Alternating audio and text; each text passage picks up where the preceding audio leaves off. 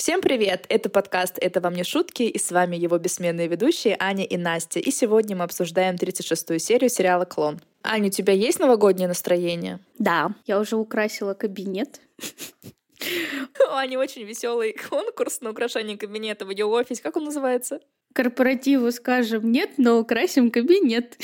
А еще у Ани замечательная красивая елка на заднем фоне. Глашу она куда-то выселила. Куда ты Глашу выселила? В угол к двери поближе. Скоро она переедет на улицу, походу. У нее от грусти, у моей Глаши, один лист завял. Занимательные приключения домашнего цветка Ани. Быть больше в нашей личной жизни ничего не происходит.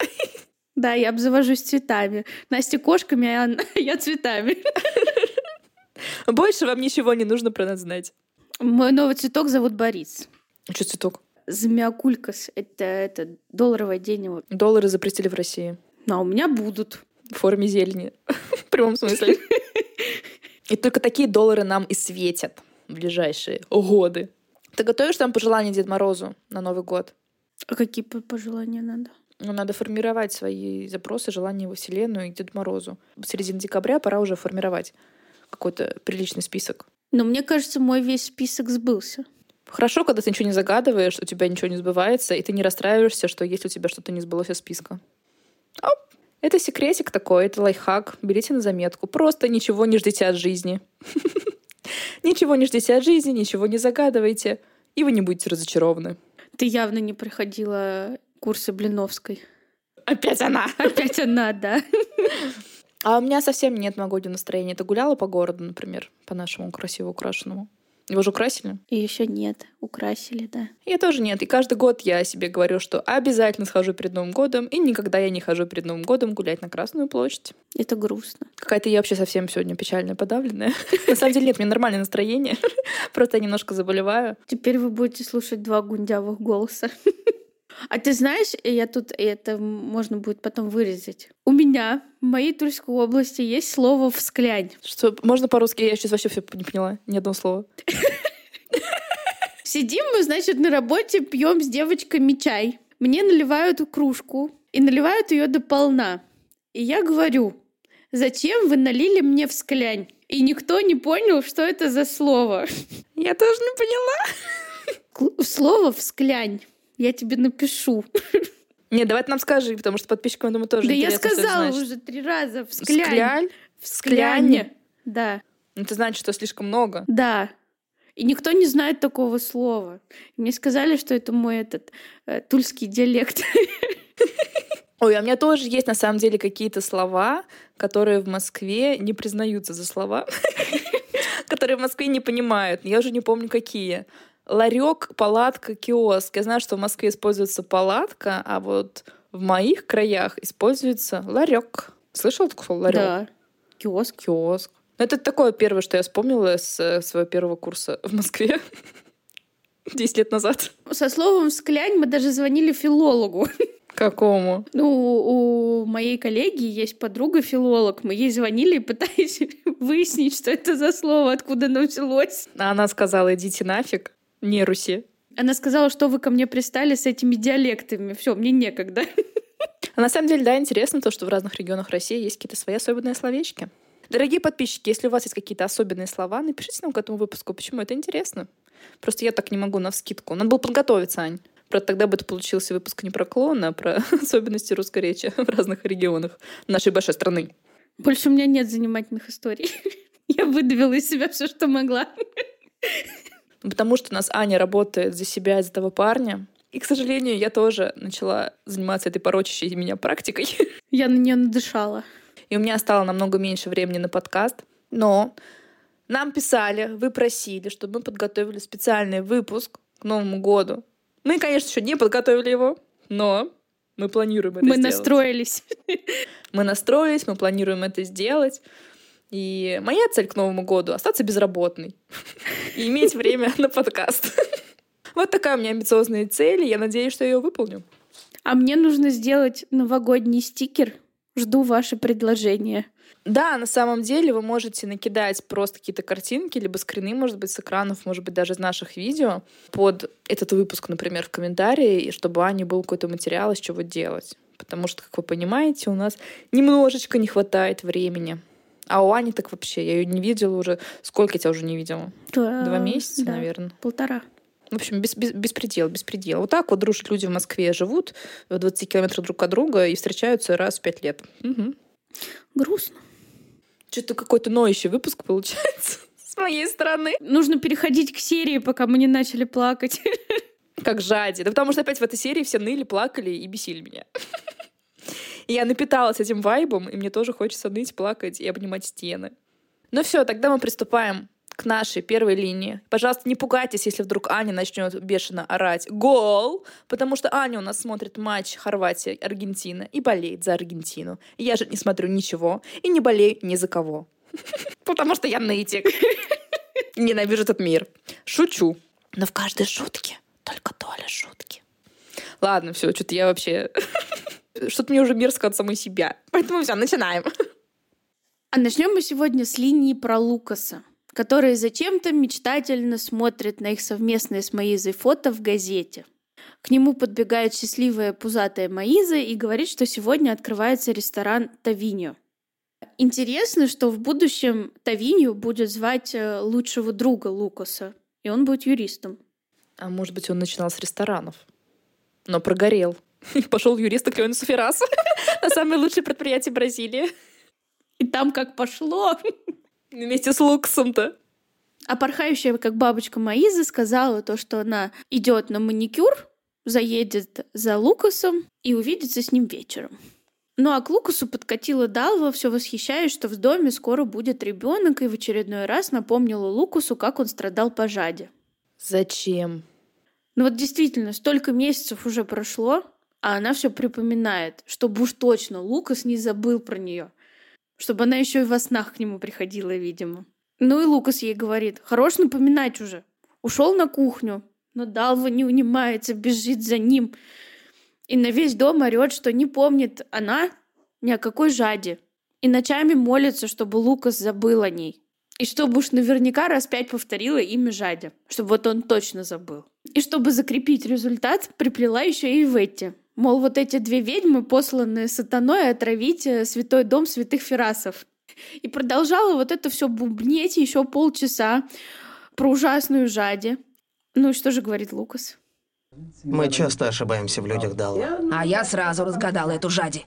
Я вообще боюсь иностранцев. Когда они говорят, мы их не понимаем. А что же мы можем сказать о их чувствах? Дьего был прав, Далла. Я был слишком увлеченным, слишком сентиментальным. Нам свойственно придумывать, и я придумал себе жади. Вот и хорошо, что ты остался со своей женой. Она и правда тебя любит.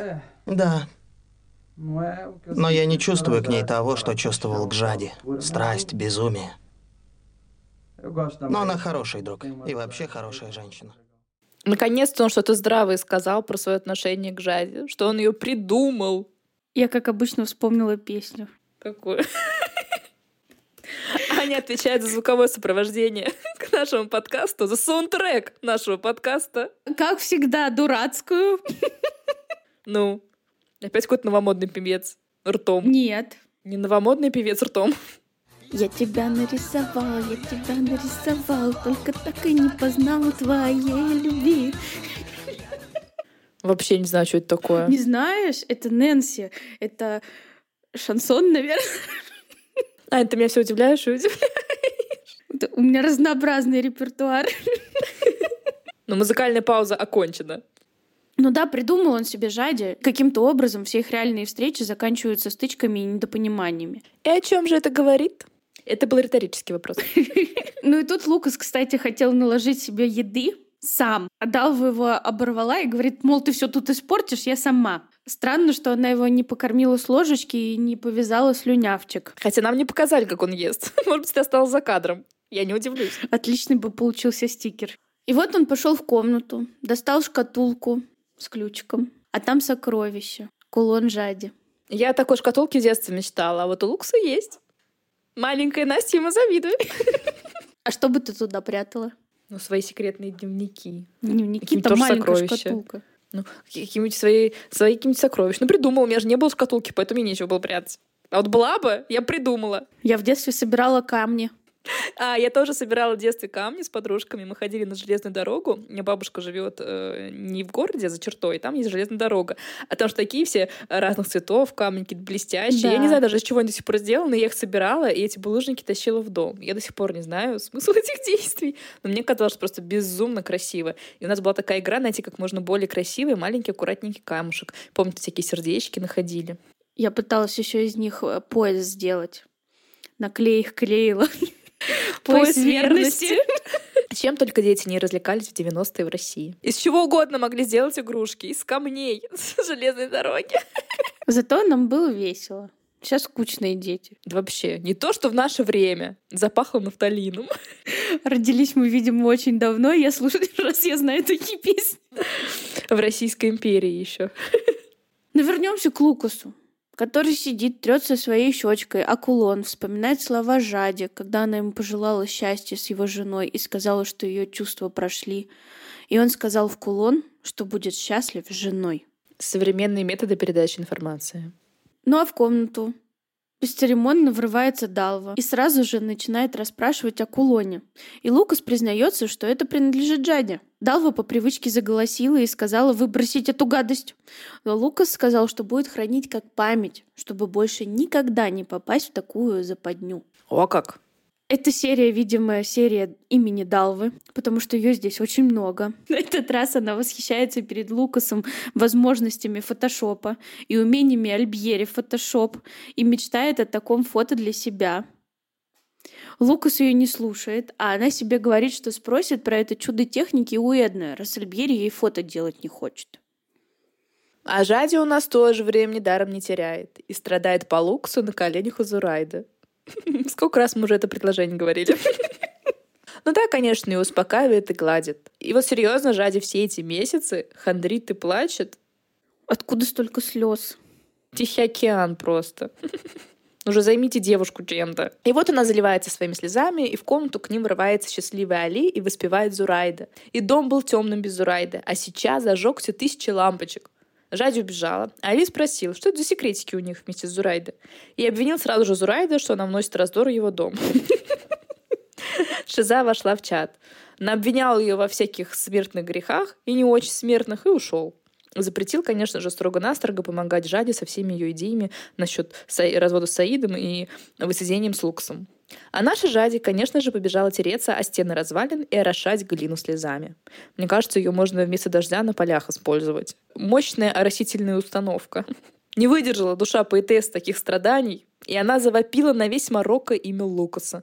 Там аж птицы спорхнули. И я прям ожидала, что нам в этот момент покажут, как Лукаса резко что-то озарило, и голос в его голове сказал «Лукас!». Лукас! А нет, такого не было. Я прям была очень удивлена, честно говоря. Это, возможно, духи мексиканских сериалов. Через какое-то время Саид прибегает домой и просит Жади подавать обед. Та хлопает глазами наивно и говорит, что я гуляла, ходила к дяде и забыла купить обед, поэтому дома есть нечего, Саид. А я не могла в это время перестать смотреть на задний фон, где по Медине мельтешила куча людей, и вот из-за этих ужасных их дырявых стен такое ощущение, как будто бы Жади и Саид живут на улице. Не стены, а окна. Ну, окна. Ну, у них там окна панорамные. Панорамные дырявые окна. Как тебе такой пик? Но вернемся к нашей парочке Твикс. Саид начал орать на Жаде и проклинать день, когда от нее не отказался и не рассказал всем, что она не девственница. Жади закатила глаза и сказала, так расскажи мне еще все равно. Но он опять сел на своего любимого конька и начал припоминать Лукса. Жади говорит, все, хватит про нем говорить, у меня нет никто звать его никак, и вообще мне никто не нужен. Но тут Саид открыл ее журнал или что-то такое и достал оттуда вырезку из газеты с фото Лукса и Маизы, на которую как раз вот сегодня пялился Лукс. Причем, как Саид заметил, газета сегодняшняя. Как она у Жади оказалась? Я так поняла, что это та газета, которую притащила Зорайда, но как она может быть сегодняшней, непонятно. Ну, это было бы логично, да, что это газета, которую притащила Зурайда, но мне кажется, может быть, это еще одна газета. Так откуда она у нее? С Авиной почта прилетела. С Хогвартса прямиком. Либо здесь переводчики чуть-чуть понапутали. Там просто была четкая сцена именно с акцентом на дату сегодняшнюю. Потому что Жади начала оправдываться, что это, наверное, из ее старых вещей, когда она переезжала к Саиду, когда только замуж вышла, то есть там два года назад. А Саид ей говорит, нет, дата вот сегодняшняя. Возможно, Али выписывает какие-то бразильские газеты, чтобы быть в курсе вещей, событий. А у этой газеты, например, есть филиал в Фесе, ну, в Марокко. Только так это, наверное, можно объяснить. А Жади их ворует. Ну, она как раз вот ходила к дяде, она же там плакала у Зурайды, зато, наверное, свистанула газетку. Саид закатил скандал, конечно же, увидев все это действие. Справедливо заметив, что у Лукаса вообще-то есть жена, и Жаде ему вообще не нужна. Была бы на ролях любовницы. И тут я не поняла, откуда этот был жест. Широких штанин достает коробку и вываливает ворох заметок о Лукасе. Жади в шоке начинает их перебирать, и Саид ей объясняет, что нанял человека следить за Лукасом, чтобы все о нем знать. Ну, это реально какие-то маньяческие черты в Саиде просыпаются. Зачем ему это надо? Что за больная обсессия? Здесь, когда Саид вот это все вытащил и показал это Жади, рушится вся теория которую ты только что преподнесла, о том, что Али выписывает газеты. И тогда Жади, возможно, бы у дяди Али своровала еще какие-то газеты. А она, получается, видела только вот эту конкретную, как они там поженились или что там было на этой газете. Ну, просто у Саида были разные вырезки из разных изданий, там даже были какие-то цветные из журналов, а у Жади была просто обычная газетка ежедневная такая, на тонкой бумаге, черно-белая. Их, наверное, все-таки не каждый день публикуют. Они, конечно, великолепная пара из дома Феррас, известная и всем очень интересная, но все-таки я думаю, что они не ежедневные, не еженедельные гости выпусков. А ты заметила, что на всех фотографиях они в одной и той же позе стоят? Королевская семья, у них есть протокол. БКС. Бразильская королевская семья. Точно. Я, кстати, хотела проверить, что вот это фото, которое Саид нашел у Жади, не то ли, что как раз было в той газете, которую Зурайда принесла. Вот. Потому что они еще одну фото везде используют. Вот, я про это и говорю, что там везде одна и та же фотография. В одной и той же позе. Но, может быть, если не забудем дополнительный материал, проверим, посмотрим. Ну, Саид вышел из комнаты, оставив Жади заливать слезами эти вырезки несчастные. Она их посмотрела, резко взбесилась, собрала в кучу и сожгла в чаше. Хорошо пожар не устроила. Конечно же, она в великом горе из увиденного приговаривает, что Лукас обманщик. А она что думала, что он в журналах и на постановочных снимках должен рыдать и ее портрет у сердца держать? Как она вообще себе представляет? Как он должен скорбь и горечь всего мира выражать в себе на вырезках из газет? По глазам должно читаться «Жади, я тебя люблю». Ну, ну немножко соображения, Жади, а? Алло. Саид же встретился с Абдулом, и тот сразу заметил, что с племянником что-то не так. Ну и, конечно же, из-за Жади. Худшая из головных болей мира женщина. И единственное лекарство против этой боли тоже женщина. Почему бы тебе не взять другую жену? Нет-нет, это пройдет. Пройдет. Саид, хоть ты любишь свою жену и хорошо обращаешься с ней, повесь свой хлыст туда, где она будет видеть его. Не обязательно бить, но пусть висит. Там, где она будет видеть его. И на этих словах Абдул игриво подмигнул. Вот же он кровожадный старикашка. Как повезло всем женщинам мира, что никто из них не стал его женой. Вечером Саид заходит за Жади, чтобы пойти на очередное празднество Кали и удовлетворенно смотрит на сожженные вырезки. А в доме Али красота, танцы, радость, только Жади в грусти и тоске. Она еще в драматичном черном платье с глубочайшим декольте. И, конечно, единственная женщина без платка. Ну, практически единственная. Там сидела еще какая-то женщина с каре. Ничего себе, даже не заметила. Я ее углядела. Там даже дети в платках, но Жади эта женщина без. Это там кто-то из съемочной группы засветился. Видимо, потому что эту женщину показали крупным планом. Это чья-то жена. Но Жади, конечно, даже на этом празднике жизни не может молчать. Она, как всегда, про свою судьбу, судьбинушку грустную. Начала доставать Зарайда и рассказывать о том, что вычитала в вырезках.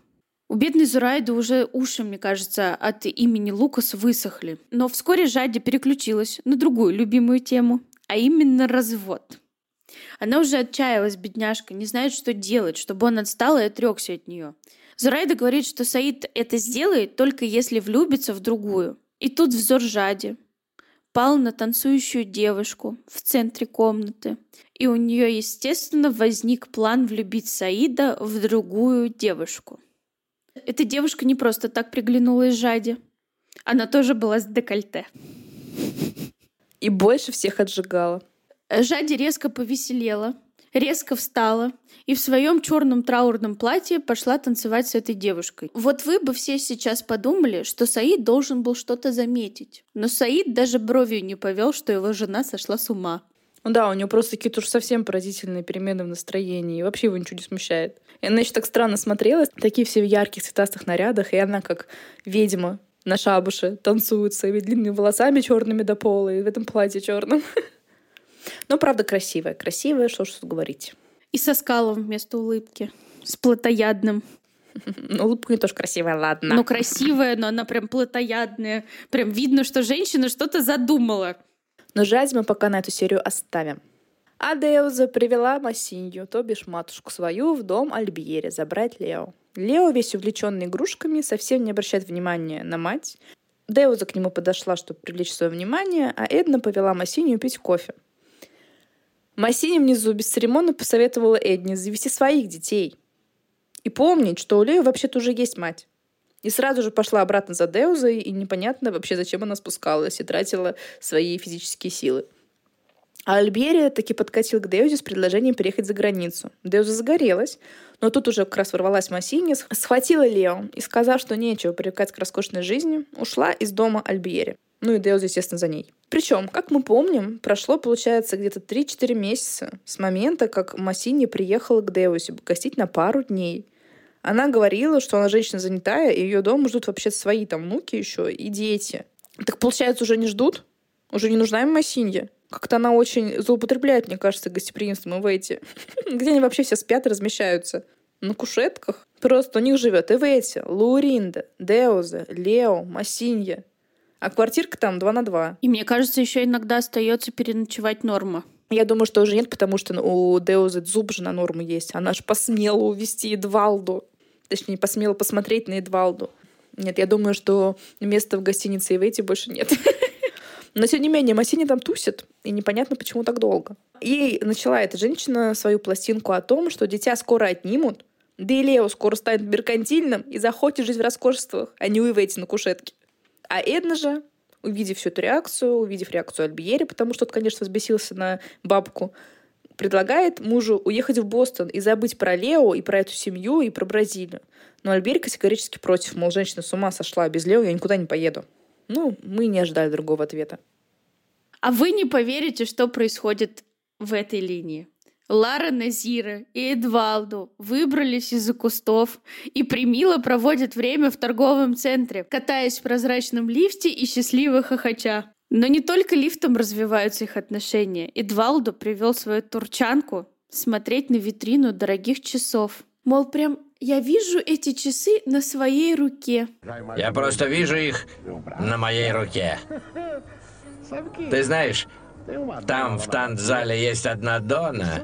Если я ей скажу, что они мне нравятся, она может подарить мне их. Она без ума от меня. Ты только посмотри на этот золотой кулон. Я обожаю золото. Когда я вижу золото, то глаз не могу оторвать. А знаешь, этот араб, я тебе говорила, который хочет жениться на мне, миллионер. Если я скажу ему, что мне нравится кулон, он тут же его купит. Она набивает себе цену. Что такое? Ничего. Я просто задумался. Тебе повезло. Ты родилась на нефти, на куче денег. Это да. Сладкая парочка, гуси-гагарочка. Достойные друг друга. Ну, то есть, конечно, недостойные. Эдвалду и мизинца на левой ноге Назира не стоит, который придавлен туфлями обычно. Но послушаем, что Назира у него спрашивает. А ты думаешь жениться, Эдвалду? Знаешь, я перестал думать об этом. И потом у тебя есть жених там, за границей, миллионер. И что тут такого? Ты можешь прийти к нам, поговорить с моей семьей? Ты это серьезно? И когда же мне прийти? Ну, я подготовлю их, и ты придешь и попросишь моей руки. Но чтобы жениться на мне, тебе нужно стать мусульманином, поменять веру. Да я поменяю что угодно. Это что получается? Мы больше не будем смотреть на их брачные игры из-за кустов? Потому что они, очевидно, скоро поженятся. Но посмотрим. Назир как никогда близка к своей цели. А в это время Латифа репетирует танец с подсвечником на голове. Причем зажженной свечой. Огня опасно достаточно таки. У них же повсюду ковры, и плюс у нее волосы густые. Чуть что, так все загорится адским пламенем. Как Абдул завещал. И за этим делом ее застал Мухаммед. Говорит, ох, это же самый красивый танец, как Фифи Анда красиво танцевала в Каире. Латифа его оборвала. Больше не надо никаких нам тут фиф вспоминать. Я теперь тут танцую все танцы. И говорит, репетирует этот танец, как ушла Назира. Мухаммеда с этих слов прорвало. Говорит, почему Назире дома не сидится.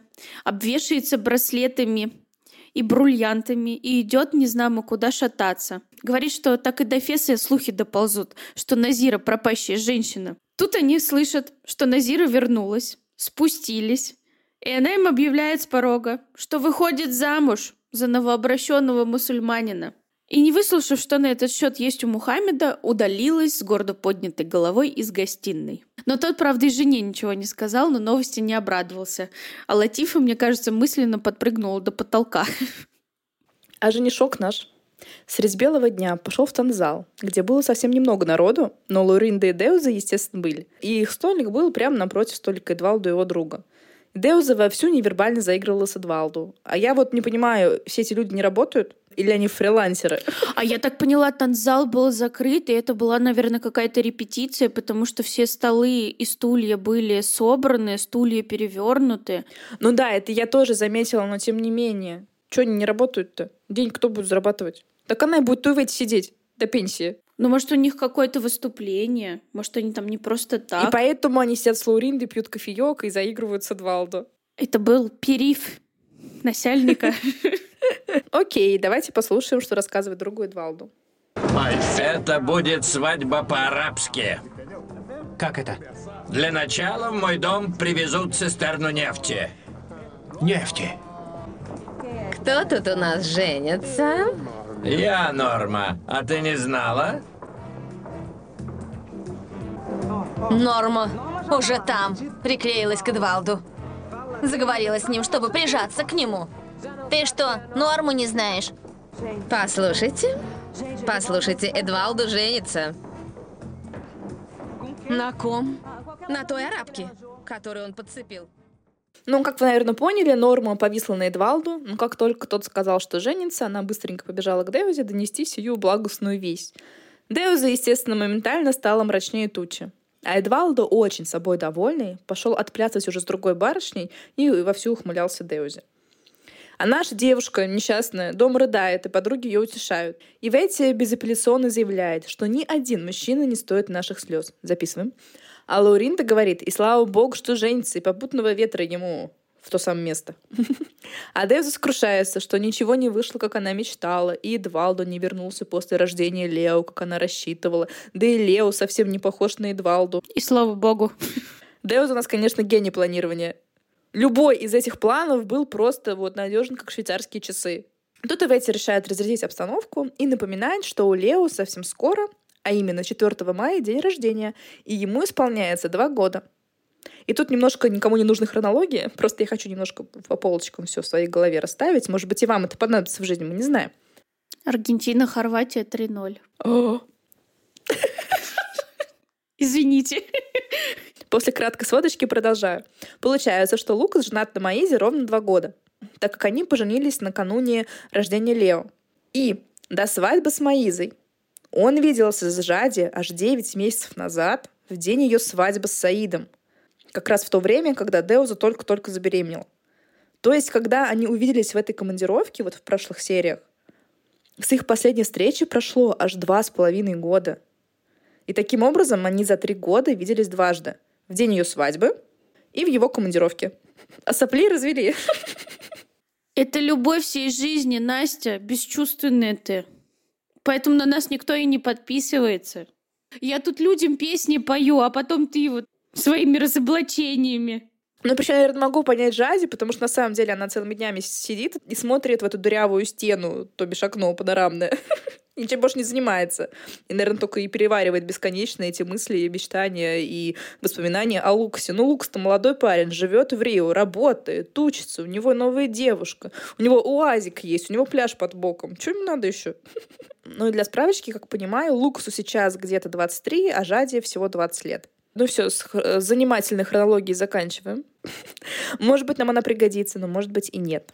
И возвращаемся к Девузе. Ивейти намерен устроить праздник в честь дня рождения Лео у себя и пригласить Ферасов и всех-всех, даже Лобату, которому она тут же звонит и через него зазывает Леониса. Ну, понятно, зачем Лобату. Лобату очень рад Ивейти, конечно же, слышать, и сказал, конечно, я приду. И позвал Леонидаса, который как раз к нему подошел. Но тот сравнил Ивети для себя с виски для Лобату и сказал, что он и близко не хочет подходить к этой женщине. Ничего нового.